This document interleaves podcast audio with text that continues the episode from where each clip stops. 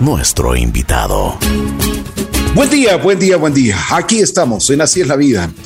Hoy tengo un gusto gigante, nada menos y nada más que les quiero presentar a un miembro de la familia de la bruja, una persona que siempre ha estado con nosotros desde sus inicios. Bueno, vamos a conversar con ella.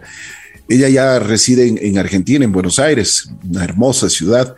Bueno, y estaremos conversando con ella porque ahora está nominada para unos premios sensacionales. Es un orgullo para todos los que hacemos radiodifusión y a quienes nos gusta y quienes respetamos esta digna profesión, pues tener ya a una candidata para una elección en lo que es el doblaje. Pero bueno, vamos a conversar con ella. Su nombre es realmente, ustedes se van a acordar el momento en que la escuchen, tiene una preciosa voz. Es Jimena Viver. ¿Cómo estás, mi querida Jimena? ¿Cómo estás?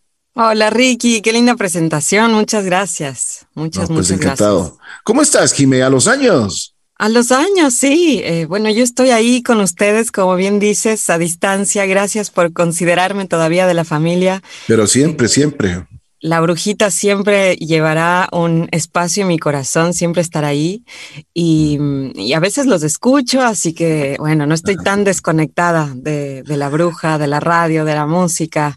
Eh, del estilo de la bruja. Así que. ¿De cuántos años estás en Argentina, en Buenos Aires? Ya son cinco años. Wow. Fuiste este a estudiar y te quedaste, ¿no? Fui a estudiar, sí, vine a estudiar.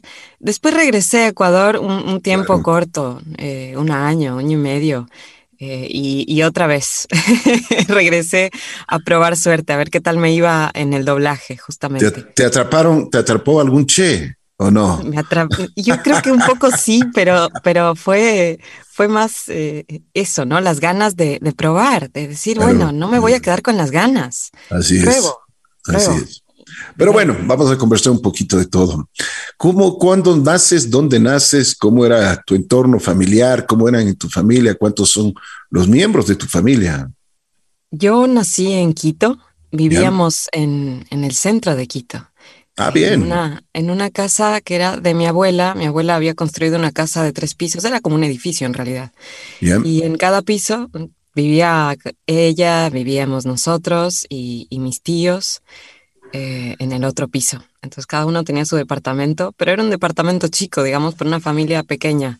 y, y mientras vivíamos ahí, se construía la casa en Cumbayá, que es donde viven actualmente eh, mi familia, digo, mis, eh, mis hermanos, mi mamá, eh, mi papá ya no porque se divorciaron con los años con mi mamá, pero vivimos ahí mi infancia hasta los cinco, seis, fue ahí en Quito.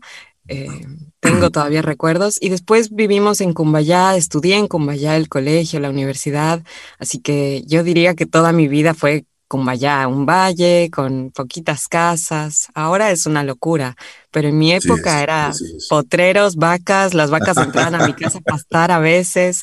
La señora Carmen nos traía la leche todas las, las tardes eh, en olla, recién ordeñada. Era una locura, era una vida muy campestre. Qué maravilla. Oye, Jiménez, ¿y qué te enseñaron tus padres en, en cuestión de principios? Sabes que mis papás si bien tenían un montón de problemas, eh, digamos como pareja o el, matrimonio de mis padres no fue nada bueno, pero lo que siempre me enseñó mi mamá y, mi papá de alguna manera es que es que no es imposible. Mi mamá siempre me decía, pero intenta, pero anda. ¿Y por qué no? ¿Y qué necesitas? ¿no? Y tampoco es que había mucha plata, Ricky, era, tuvieron, yo viví una época de mi familia muy dura, donde no había. Entonces, no es que yo decía, mamá, quiero esto y vamos a, comprar, o sea, no, a veces sí, pero a veces no. Mm. Y, y yo creo que un poco me quedó eso, de la plata no es un limitante. A veces sí, pero hay otras formas.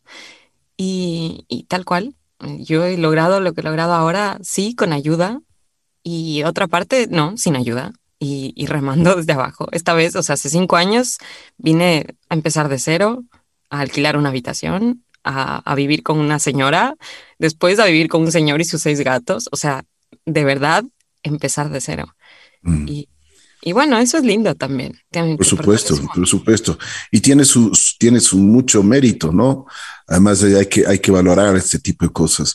Bueno, Jimé, a ver, ¿y, en, qué, en qué escuela estabas? Estudié en el colegio El Sauce, que queda en Tumbaco. Em, yo creo que ese colegio también me brindó un montón de, de valores, de cosas lindas. Justo ayer hablaba de, de mi colegio con mi psicóloga, eh, porque creo que es importante, ¿sabes? Si bien no, no te marca, te da herramientas para el futuro. Y haber tenido un colegio donde tuve tantas clases de arte, teatro, pintura, arcilla, carpintería, eh, desde tan chiquitos, creo que sí te abre un poco la cabeza y dices, bueno, hay otras cosas, hay otras cosas que hacer, hay cosas importantes en la vida que no solo son plata. Yo siempre, siempre pensé eso. Dije, yo quiero dedicarme a algo que me guste. No quiero estudiar algo que me dé plata. Y me acuerdo que mi hermana me decía, vas a estudiar radio, ¿para qué? Eso no da plata. y yo le decía, es que a mí me gusta, y, yo eso quiero, tenía razón, ¿no? locutora de radio. Y tenía razón. pero, pero sí y no, Ricky, porque si, si te dedicas realmente, Por supuesto. puedes vivir de lo que te gusta. Así es. Bueno, y en los sauces eh, te dieron una formación y, de lo que me estás diciendo que, y, la experiencia que se tiene, es de que ellos te, te, dan cosas prácticas, ¿no? O sea, cosas que te ayudan para ya defenderte en el mundo. Sí, yo creo que faltaron un montón de cosas. Falta todavía en la educación. Hoy por hoy creo que podrían enseñarnos un montón de otras cosas. Eh, finanzas. Hoy, por favor, enséñenles a los niños de bitcoins. O sea, por favor, enséñenles. Eh, pero sí creo que hay una parte de mi educación que fue, mm, fue muy buena. Eh, esto de pensar fuera de la caja, de muchos, muchos ejercicios de lógica, mucho arte jugar, mucho, mucho tiempo de juego, de esparcimiento. A veces llegaba el profe de, no sé, de historia, de lenguaje, de lo que sea, de anatomía, y le decíamos, profe, ¿podemos hacer la clase afuera? Sí, claro. Y nos íbamos a sentar en el césped con los mm. cuadernos y hacíamos la clase afuera. Y mm. eso me gustaba, que nada era rígido, que teníamos voz y voto. sí, estábamos si alzabas la mano, te escuchaban de verdad, no te oían, te escuchaban. Y éramos pocos. Eso era bueno. Mi clase en la secundaria tenía ocho personas. Wow. Ocho, o diez personas por clase. Toda la promoción fue de 32 personas, 33. Oye, y me imagino, me imagino que ahora con la tecnología, con el WhatsApp, con, con todos los medios que, que, que tenemos, pues ahora se comunica mucho entre ustedes, ¿no? Entre los ex compañeros. Sabes que al principio fue tan duro el, graduarse y el dejar de ir al colegio, porque ya te digo, era hermoso. Fue muy duro, nos veíamos todas las semanas, después todos los meses, como que no queríamos soltarnos. Y, sí, sí, apenas eh, apareció WhatsApp, grupo del colegio, eh, sí, sí, un, grupo súper unido, eh, un poco nos hemos ido separando por, por los pensamientos eh, políticos y, bueno, personales de cada uno.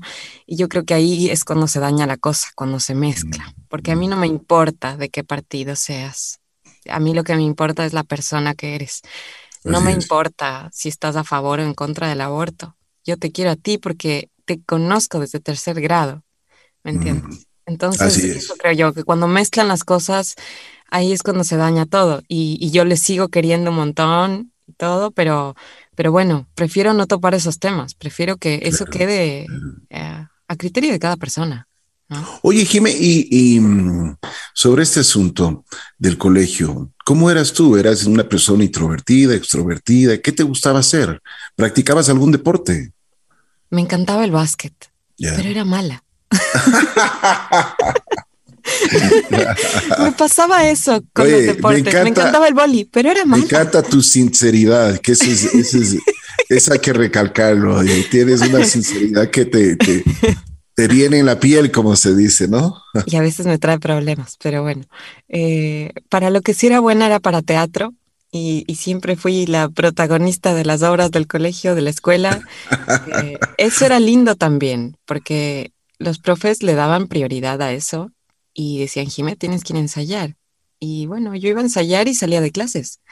Iba a ensayar, después te igualas, no importa, vas a ensayar y tenía que ir de clase en clase presentando la obra, no sé, era, en la, en la escuela, muy chiquita. Y después ya más grandes, eh, el grupo de teatro era, era como una materia más, entonces nos quedábamos después de clase a pintar los telones, a hacer la escenografía, era muy lindo. Y no te puedo decir que era la más extrovertida, porque no, pero no era introvertida, no era muy tímida. Eh, yo creo que hay ciertos aspectos. Eh, nunca me dio vergüenza hablar en público. Nunca. Eh, agarrar el micrófono, pararme al frente de todo el mundo y hablar, nunca me dio vergüenza. Hacer una obra sola, nunca me dio vergüenza. Pero me daba vergüenza hacer otras cosas como leer en voz alta. Hasta ahora mm. sigue siendo algo que detesto hacer, eh, porque también considero que no lo hago tan bien. Lo loco, Ricky, es que ahora me pagan por leer en voz alta. y bueno, no te gusta, mi mayor fortaleza. Oye, no te gusta, pero, pero al bolsillo sí, sí le alcanza, ¿no? le encanta. sí, sí, Eso es muy Pero qué bueno. Ya, entonces estabas en el colegio. Después de, que terminas el colegio, ¿a dónde vas? ¿Qué haces? ¿Cuál, es, ¿Cuál fue tu principal actividad? Terminé el colegio y dije, voy a tomarme un semestre para trabajar. Y trabajé en una cadena de, rollitos de canela en el Cinnabon. Bien. Eh, y fue, te puedo decir, de mis mejores trabajos. ¿Ah, sí? Sí, me encantaba hacer pan, me encantaba. Sabes que la cocina a mí me gusta mucho y, fue una de las carreras que pensé para mí. Eh, pero me encantaba esto de hacer, de verdad nosotros hacíamos las cosas que se venden ahí, ¿me entiendes? No es que alguien venía y nos repartía, no, tenías que amasar tú, hacer todo tú, venían las premezclas de Estados Unidos, todo, pero había que amasar, había que había que hacerlo de verdad y bien. Y hornear y, el olor con el que llegaba a mi casa de vainilla y canela era tremendo. No pude comer canela en dos años yo. lo detestaba. Eh, pero fue un trabajo hermoso que me enseñó muchísimo, muchísimo. Oye, y aparte de ya, de, tu primer trabajo, ¿cómo fue tu, experiencia? Ya eh, me imagino que el primer semestre eh, ya tenías decisión para ver qué es lo que ibas a estudiar o no. Sí, yo quería hacer radio. Yo estaba enamorada de la radio, yo escuchaba a la bruja, en serio, y no es, no es por mentirte. Yo escuchaba a la bruja y decía, es que yo tengo que estar ahí, yo tengo que estar ahí, yo tengo que estar ahí, yo tengo que estudiar radio. Y mm, vi que en la San Francisco eh, había una carrera de medios masivos de comunicación. Y, y, bueno, mm. tenían producción de radio y televisión. Eh, entonces dije, bueno, me meto en la San Francisco y estudio esto pedí ayuda a mis tíos porque me habían dicho, Jimenita, cuando quieras estudiar, avísanos. Em, porque ya te digo, mi mamá no podía pagar la San Francisco. Y así fue. Mis tíos eh, de parte de, papá y de parte de mamá me han ayudado un montón en mis estudios. Qué maravilla, ¿no? Sí, una maravilla. una maravilla. Mis tíos han sido una ayuda enorme. Así que, mm, bueno, me, me inscribí en la universidad, pasé el, examen de ingreso y, fue hermosa esa carrera. Ahí me enamoré de otra parte, de, que yo desconocía, que es la edición de video. Eh, toda la parte de tele a mí me encantó. Eh, yo no sabía nada, Ricky, yo no tenía computadora en casa. Yo ah, sabía de computación muy poquito. Entonces, eh, o sea, había una computadora, pero que no servía para nada, ¿no? Más o menos como yo en el básquet. estaba, pero no estaba. Entonces, eh, cuando llego a la universidad, todo era Mac, todo Mac. Yo no sabía cómo mandar un mail desde una Mac. No, no, era tremendo, tremendo. Así que me empecé de cero a aprender computación y en Mac, ¿no? Eh, eso fue una cosa hermosa porque, bueno, de verdad creo que era la única persona que no había visto una computadora en su vida, más o menos. O sea, sí había visto, por supuesto que sabía, pero Mac, ni idea.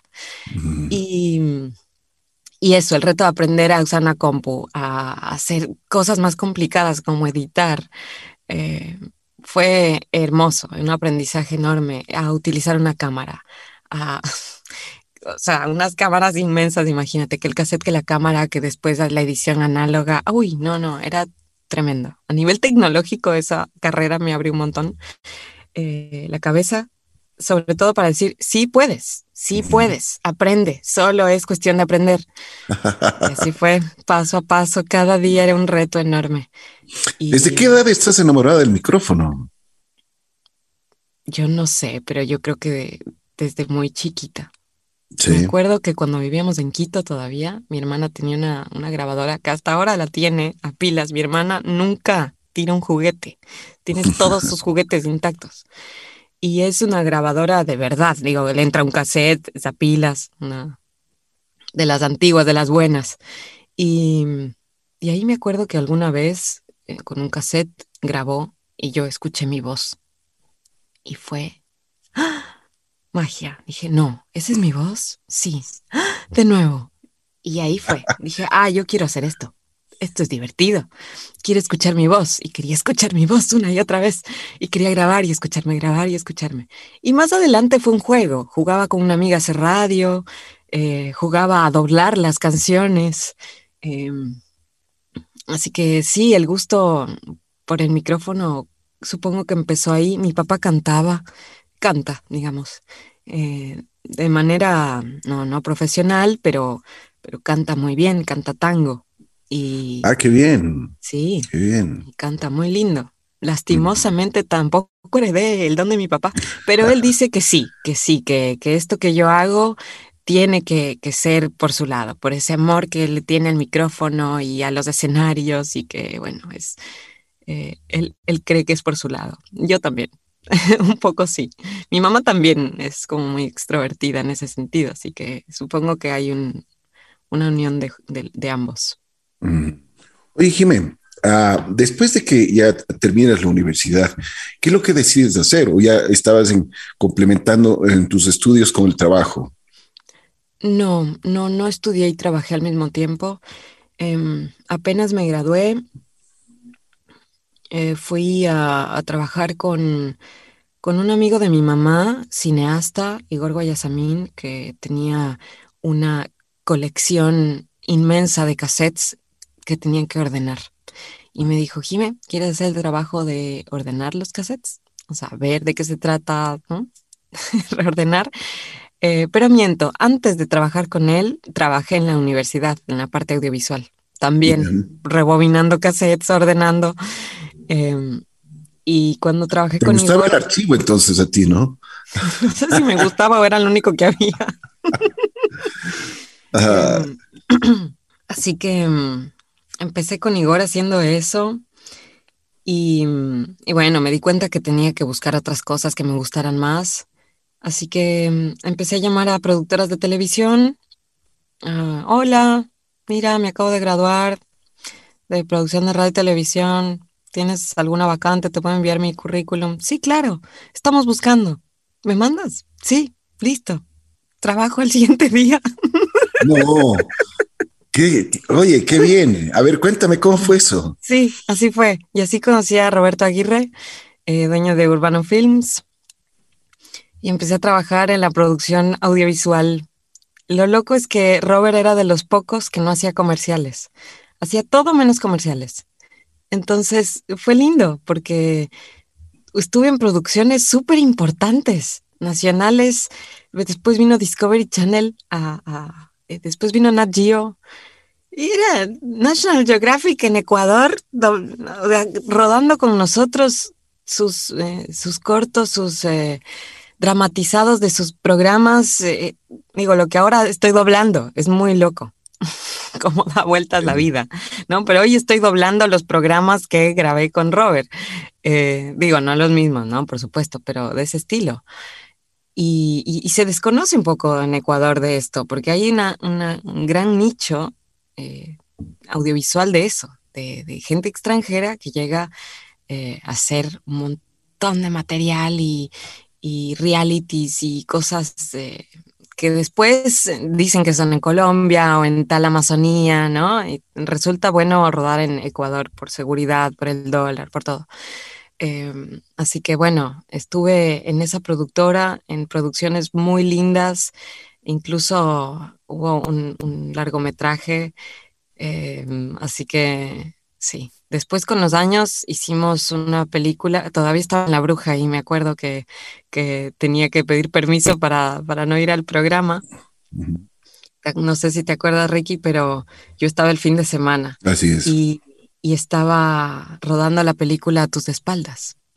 Se tardó cuatro años esa película en editar. Por eso es que después ya nos olvidamos, pero eh, la rodamos ahí. Yo era chiquita y me acuerdo que, que Robert y Tito Jara, que, que, hicieron esa peli, me decían, Jimenita, esto es a pulmón. ¿A qué te apuntas? ¿Al vestuario o a hacer script? No, no, yo vestuario. fue como empezar también de cero a entender cómo se hace el vestuario de una película. Ah, muy duro, pero muy divertido, muy divertido, muy lindo. así que así empecé, así empecé como eh, muy raro. Y mientras estaba en Urbano trabajando, eh, yo seguía tocando puertas de radios, pero eso sí era complicado. Mm.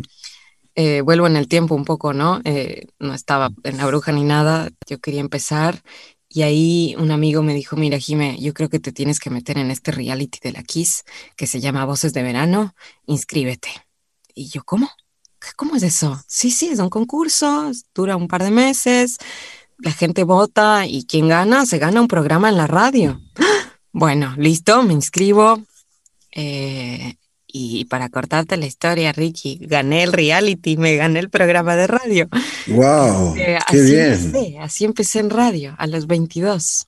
Me acuerdo claramente que tenía 22 años, tenía un programa en la Kiss y yo era muy feliz. Y al año de estar ahí, me, llamaron de la bruja, así que bueno, qué mejor.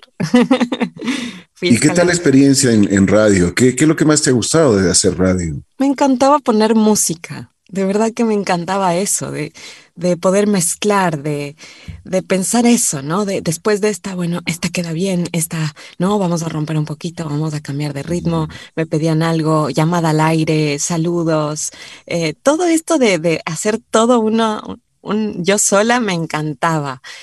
Eh, de tocar algún tema en el día, que la gente se entusiasme con el tema, llame, escriba, mande mensajes eso, el, calor de la gente, poner música, entretener, que les guste lo que, lo que estábamos haciendo. También por eso me gustaba La Bruja, porque había esa libertad de, de bueno, pon música, pero pon bien, mezcla bien. tienes, que, eh, tienes que aprender a programar, ¿no? Tienes que aprender a programar. La, la Kiss tenía un sistema interesante para eso. De todas formas, siempre el, estilo de cada radio es distinto y, hay que acoplarse al estilo de cada radio. Pero saber programar no es fácil. Parecería que, ah, sí, pones cualquier canción y no es sencillo. Además que tienes que tener un gusto muy particular, ¿no? Tienes que ser muy fino porque no es colocar simplemente música, es programar, es, saber cómo, cómo, cómo vas desarrollando y cómo transmites porque eso transmites lo que tú estás tocando, las canciones, le estás transmitiendo eso al público y eso es importante. Pero bueno, después de, tu paso por las radios y después de esto, ah, ¿qué, es lo que, ¿qué es lo que más te llamó de la atención de esto de los micrófonos? Porque ya comienzas también a hacer locución comercial. Exacto. Em, en La Bruja, Robertito Barreno eh, me decía, Jimenita, ya tienes que hacer locución comercial. Y yo, sí, sí, tienes razón. ¿Cómo hago? ¿Cómo hago para empezar? Y, así fui tocando puertas, eh, qué sé yo, mandando demos hechos por mí, que era como cualquier cosa. Pero sí, poco a poco me fueron saliendo trabajos y, y oportunidades de ir a hacer casting. No quedaba, pero yo iba. Em, los, los colegas son los, los eh, que más te ayudan en este trabajo. Eh, ellos son los que te dicen, Jime, anda acá. Eh, Jime, qué linda voz que tienes. Mira, yo creo que puedo llevarte a tal estudio. Y, me llevaban y así. Luego que ya empecé como a tener un poquito más de experiencia en la locución comercial, dije, bueno, ¿y? ¿Y después de esto qué? ¿qué se hace? ¿Qué más? ¿Qué más se hace con la voz? Y dije, ¿cómo hago para narrar un programa en Discovery Channel? y, y me acuerdo que escuché la firma del programa, ¿no? Siempre doblado al español en Civisa Media, doblado en Candian y Davin Studios, ¿no? Siempre está la firma. Y digo, ¿dónde será Civisa? Ah, googleo. Y para mi sorpresa, yo pensé que era en México, era en Argentina. Y dije, ah, esto está interesante. Porque yo quería continuar mis estudios y, y tener una licenciatura. Yo había sacado una, una tecnicatura nada más en la San Francisco. Y dije, bueno, quiero una licenciatura. Veo en la Universidad de Palermo te convalidan tus carreras de tres y cuatro años automáticamente. Así que era muy sencillo hacerlo ahí por eso elegí también Argentina. Y además la, educación aquí es muy barata, así que de verdad muy buena y muy barata en comparación eh, con Ecuador, ¿no? Em, entonces dije, bueno, me parece que Argentina es una opción excelente. Voy, estudio la universidad, a la par estudio doblaje y veo qué pasa. Si me gusta, si no me gusta, si puedo, si soy buena o si resulto como en el básquet. Pero no, me fue muy bien. Me encantó eh, estudiar en la universidad, me encantó el doblaje. Eh, y así, así nació la idea, Ricky. bueno, a ver, cuéntame. Eh, ¿qué, más? ¿no? Una, una, una vez, a ver si es que nos más o menos nos graficas para que el público y, y tengamos la idea muy clara. ¿Qué significa el doblaje? ¿Cómo lo haces? Porque me imagino que tuviste que, o te sirvió muchísimo el teatro, ¿no es cierto? porque a la final tú eres una actriz y, tienes que no simplemente es, hacer un lip sync que se llama, sino tienes que interpretar y transmitir al público los sentimientos del actor o los o los o los o lo, o lo que quiere transmitir el personaje que tú estás doblando, ¿no es cierto? Ahí diste en la tecla, Ricky. Eh, ahí, justamente, la interpretación. Y creo que en todo es así, en la locución comercial también. El doblaje a mí me hizo mejor locutora, porque estábamos muy acostumbrados y creo yo que todavía en general la locución está muy centrada en que suenes lindo. Eh, soy locutor, hola. No, no, no, señor, hable bien. claro, basta. Ya nadie se cree eso. Ahora todo es natural. Ahora todo que suene natural, que no parezca locutado, es lo que nos dicen todos los días. Entonces, digo, ah, hay que sacarse eso de, sonar como locutor, ¿no? Volviendo a tu pregunta, eh, cuando vine a Argentina estudié teatro, estudié técnica vocal, estudié canto, estudié un montón de cosas, cursitos, ¿no? Esto es algo que hay que seguir estudiando, no, no hay que parar. Toda la vida toda la vida. Hay que seguir, nunca hay que pensar, bueno, ya sé. No, no, no. Eh, no sabes nada. Mañana cambia otra vez todo y otra vez te toca aprender. Así que. Así es. No, no hay que quedarse con lo que sabemos. Eh, el doblaje, mm, los cursos que hice al menos lo que te enseñaban es primero a hablar en neutro, ¿no? Que es muy importante aquí en Argentina porque tienen otro acento totalmente. Están muy alejados del neutro. Yo estoy más cerca del neutro porque yo digo todas las S, yo pronuncio la Y así, no, no, no digo she, eh, no aspiro la S. Entonces, para un argentino, empezar a hablar en neutro es otro acento totalmente. Los, ecuatorianos tenemos esa posibilidad y, eso es en el mundo, ¿no? O sea, esa facilidad, diríamos. Porque es una los facilidad. sobre todo. o, los serranos, digamos, porque en Guayaquil también tienen que aspirar la S.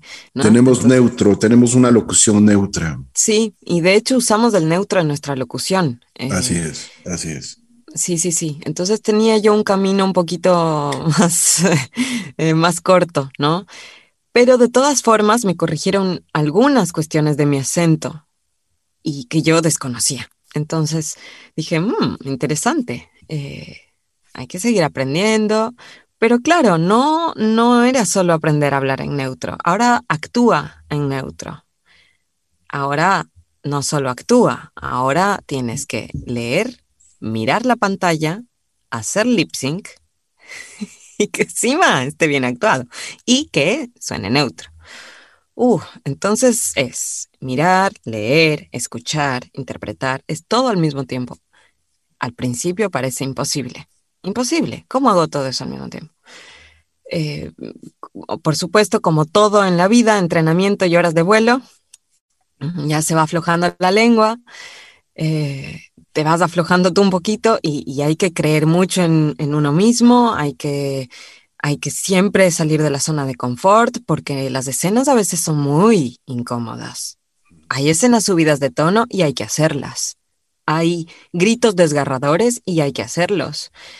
Eh, hay, hay llantos desconsolados y hay que hacerlos. Entonces, y tienen que sonar real. Eh, ¿Cuál fue tu primer doblaje allá en Argentina?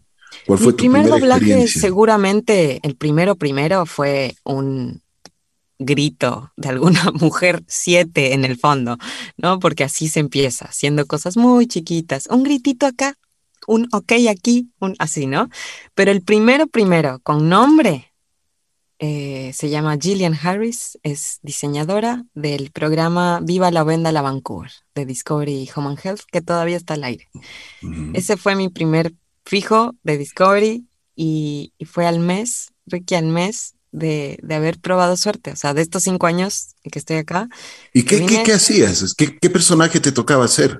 Es la diseñadora, es como la protagonista del programa. Son, Es un programa que tiene una diseñadora y un agente de bienes raíces.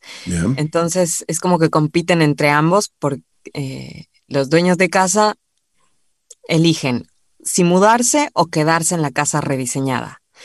Eh, de eso se trata el programa. Y Gillian es una diseñadora espectacular, entonces a veces no quieren vender la casa, quieren quedarse en su casa porque ya está remodelada o la venden. Bueno, de eso se trata el programa era larguísimo de grabar eso, larguísimo. Y, ahí es cuando dije, ahí es cuando yo dije esta frase, que no sé si la dijo alguien más, pero dije, hay que tener cuidado con lo que uno sueña, porque se cumple.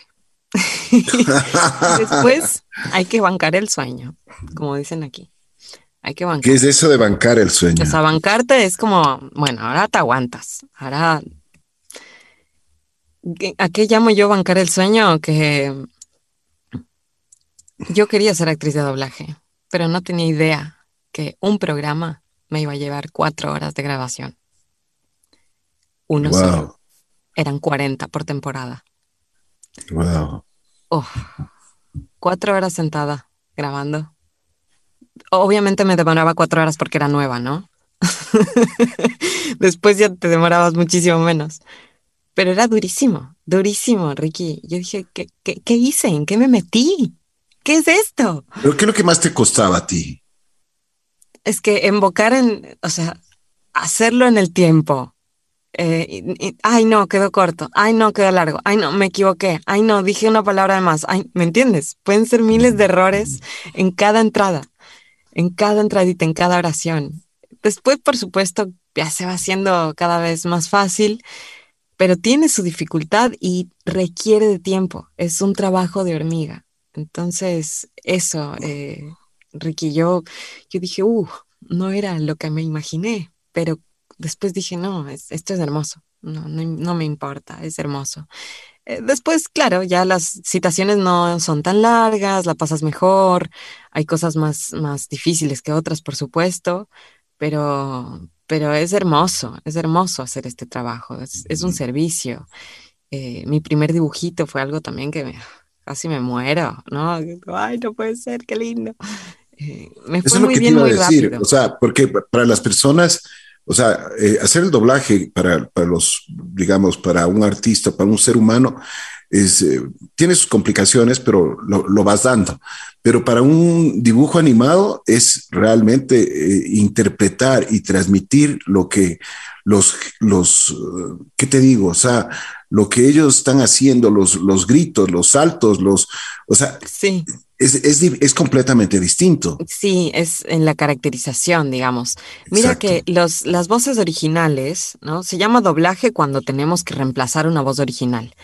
Y cuando no hay la voz original, cuando se va a hacer el dibujito de cero, eh, a eso se le llama voz original y por eso es que somos actores de voz o actores de doblaje, ¿no?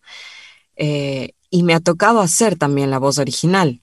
Dibujitos. Eh, aquí hay, hay dibujitos originales de una serie, de un canal que se llama Paca Paca, que es nacional. Y, y claro, ahí estás totalmente a ciegas, a ciegas, porque no hay dibujo.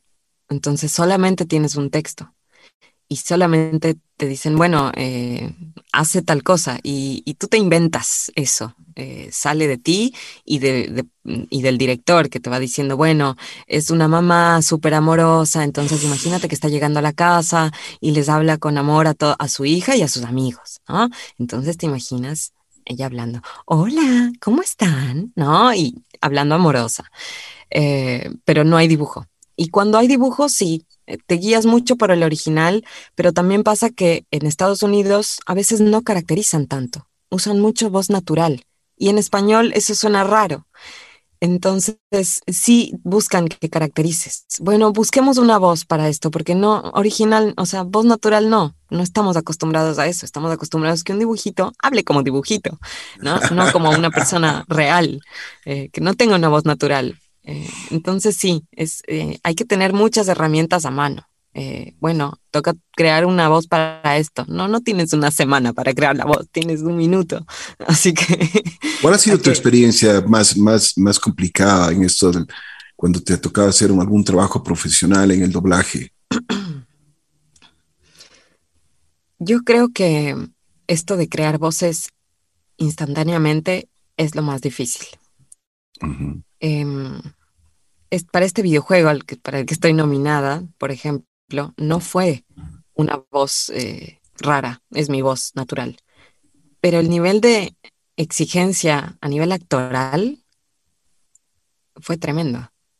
Y no, no, no, un poquito más, no, que se escuche un poco más desesperada, ¿no? Y bueno, otro intento. Mm, no, mm, necesitamos que se escuche que tiene algún tipo, ¿no? De ya un, se está volviendo un poco loca. Entonces, imagínate, ¿no? Eh, ya es un reto muy, muy grande. Eh, creo que cuando tuve mi primer dibujito para Disney, fue un momento que entre emocionante y miedo, ¿no? Entre emoción y miedo. Eh, porque tuve que crear una voz en ese instante y yo no era una persona experta en eso, creo que todavía no lo soy. Em, aprendemos cada día. Pero ¿Qué te tocó hacer? Era, me, lo esperé, ¿me entiendes? Yo fui a hacer un trabajito chiquito y de repente me dieron un personaje en una serie de, Disney.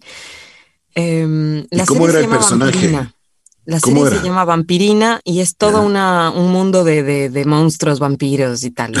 Para chiquitos, todo, es muy lindo. Y yo hago a una gárgola, una, una, imagínate, una gárgola de piedra gordita que tiene 300 y pico de años, que, que obvio, está vieja, y además tiene mal humor, ¿no? pero además es la niñera de, de la, de, de Vimpy, que es la niña de esta familia que es todo de, vampiros. Entonces, la voz original es Wanda Sykes, que es una comediante afroamericana que tiene una voz espectacular, pero es su voz natural. ¿Me entiendes? Yo no tengo ni esa edad, ni ese color de voz, ni nada. Entonces, claro, el director me dijo, no vamos a guiarnos por el original, busca una voz para esto, así como de monstruito. Y yo, ¿qué hago en ese momento? ¿No? Y dije, bueno, eh, no sé, hablará como, hola, ¿cómo estás? y ya está. No sé si satura el micrófono en este momento, pero Gregoria se llama y, y, Gregoria habla así, ¿no? Con una voz súper rota, pero no me hace daño. Eh, está en un lugar que puedo manejar. Eso te iba a decir, porque eh, el esfuerzo que haces puede sufrir un un, problema en tus cuerdas vocales. Sí, pero por suerte no, no, no, no, no es así. Eh, está en un lugar cómodo, suena un poco fuerte, pero está en un lugar mm. cómodo. Acá tenemos foniatras eh, de cabecera. Digo, actor de doblaje que no tiene foniatra o fonodiólogo, eh, digo, ¿qué estás esperando? ¿No? Porque ellos ellos te van guiando, te, dicen si lo estás haciendo bien, si mal. Eh, mira, hice un videojuego el otro día y me quedé sin voz. Uh, ¿qué hiciste? Tal cosa. Bueno, te, dan tips para, para, calentar, para enfriar la voz, para enfriarla eh, o para, para, mantenerla elástica eh, mientras estás haciendo voces complicadas. Bueno, todo eso es súper necesario para nosotros y yo creo que para todos que, que cuiden su voz, cuiden el, instrumento. Eso es lo que te iba a decir, o sea, tú cuidas mucho tu voz. Sí, la cuido muchísimo. Hace años ya que dejé de fumar, muchísimos años, ya desde Ecuador yo dejé de fumar. Eh, pero más allá de eso, que tengo compañeros que fuman, más allá de eso, eh, estar conscientes del uso que le damos. Es muchísimo tiempo el que estamos al frente del micrófono, se desgasta. Eh, llegas al final del día sin, o sea, sin fuerza. si no lo sabes usar bien. Oye, Jimé, ¿y qué pasó? ¿Qué pasó en la pandemia con los, con las, con las series, con los doblajes? Las grandes empresas, eh, me imagino que pararon su producción. Mira, en un principio no sabían qué hacer porque justo estaban en una, en un momento de aumento de em, normas de seguridad los estudios estaban llenando las salas de sensores, de huellas digitales. Eh, bueno, fue toda una movida tecnológica que estaban haciendo y justo vino la pandemia. Entonces, ¿cómo, cómo luego de, tantos, de, tantas trabas que le ponían al estudio, para decir, bueno, no, eh, si no tienes de huella digital y tal, y no sé qué, y cuántas cámaras, no sé cuánto, no, no se puede trabajar, ¿cómo de repente vas a mandarle al, actor el material a su casa? ¿No? Claro. O sea, no tenía sentido. Pero después de unos meses les tocó hacerlo, porque si no, no había forma de doblar. Y ahora eh, Ricky eh, doblaron su producción. Porque ahora no hay espacio, no hay tiempo de espera, no hay tiempo de viaje, no hay límite de salas. Civisa, que es el estudio más grande, tenía 13 salas a doble turno. O sea que terminaban a las 4 y a las 4 entraba otro, otro personal a llenar esas salas hasta las 11 de la noche. Eh, entonces, claro, los actores de doblaje estábamos desde las 8 de la mañana hasta las 11 de la noche disponibles para doblar. Una locura. Pero con la pandemia, cada uno desde su casa, bueno, no hay límite de salas. Y, y tampoco hay límite cuando ni siquiera necesitas dirección. Es decir, hay las dos cosas. Te dirigen a distancia, eh, así conectados como estamos tú y yo, o te mandan el material y que tú lo hagas solo. Entonces ahora es así. Y como verás, estoy en una cabina que tuve que comprar para poder estar cómoda porque doblar, hacer una locución en el closet de 30 segundos, no me importa. Pero dos horas de grabación en doblaje en el closet, o sea, la espalda, el cuello, todo, o sea, no aguantas, no aguantas y además es, hay un ascensor, hay un perro, ah, pasó un camión, ah, eh, bueno, parar por absolutamente todo era insoportable. Bueno, Jimé, y después, o sea, ahora tiene la posibilidad, después de, haber recorrido, como se dice, en tu profesión, hoy tienes una, eres candidata, la primera persona, la primera ecuatoriana que ya, eh, pues es candidata oficial a estos, a estos premios Equinox. A ver si es que nos cuentas un poquito sobre esto, por favor. Bueno, los premios Equinox son nuevos. Eh, me da mucho gusto que, que que existan porque el doblaje ha sido olvidado, dejado de lado muchas veces y creo que hay que darle la importancia que se merece. Y específicamente en los videojuegos tiene mucha importancia, Ricky, porque los gamers, los jugadores de videojuego, no pueden estar mientras juegan leyendo subtítulos. claro. O sea, si no, si no saben el idioma original, tiene que estar en, español, en su idioma, porque es muy difícil que se metan en la historia eh, mientras leen subtítulos. Por supuesto, muchos lo harán, ¿no? No les debe gustar el doblaje, pero el gamer como tal, el gremio de los videojuegos, aprecia mucho el buen doblaje. Y apenas salió el tráiler de este videojuego para el que estoy nominada, que se llama Returnal de PlayStation 5, eh, apenas salió el tráiler, vi los comentarios y no podía creer el amor que le tienen al doblaje. Ah, qué buen doblaje, ay, qué bueno que está en español, ah, qué, qué bien. Eh, no sabían quién era yo, pensaban que estaba doblado en México. Después ya supieron que era yo. Bueno, yo sigo toda la historia de los comentarios, ¿no? Yo me reía leyendo todo eso, pero nunca un comentario negativo y, y eso me, me llenó, digamos, el corazón y me dio mucha alegría saber que les estaba gustando lo que escuchaban. Y, mm. y bueno, un día, hace, hace unos días, amanecí y tenía esta nominación. No me la esperé para nada. Eh, le agradezco muchísimo porque es un trabajo muy duro el que hicimos. Qué bueno que mm. regresan a ver el doblaje, qué bueno que regresan a ver Argentina, que hacemos todo lo posible para que el nivel sea como el de México, que tiene un nivel eh, excelente. Eh, y, qué bueno que Ecuador tenga un espacio ahí también. Así que qué bien, qué bien. contenta. ¿Esperas ganar? Yo ya me siento ganadora. Qué bien. me siento ganadora por estar ahí. Eh, la verdad que ganar o no no es no es importante ya en este punto. Creo que es suficiente saber que, que, estoy ahí, que alguien dijo, qué bueno esto que hizo esta chica qué bien, ¿no? Y no solo yo, sino todo lo que viene detrás. Mi director, René Sagastume, que es un genio, es mexicano, pero vive aquí hace 30 años y, y es un genio del doblaje, un genio. Y cada sesión con él es un aprendizaje. Literal, me pagan para aprender porque son clases las que yo tengo con él cada sesión es hermoso. Así que ya me siento ganadora, Ricky, solo por eso. Esperemos que, el premio se lleve Ecuador, pero bueno, si no, no pasa nada. Qué bueno, qué bueno. Me alegro muchísimo, Jimé.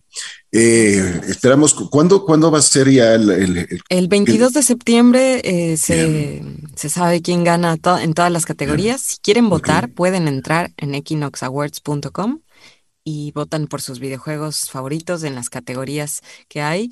Eh, no tienen que votar en todas, si quieren solo votar en una, eh, pueden hacerlo. Y yo estoy en la categoría Mejor Doblaje en Español. Qué bien, qué bien.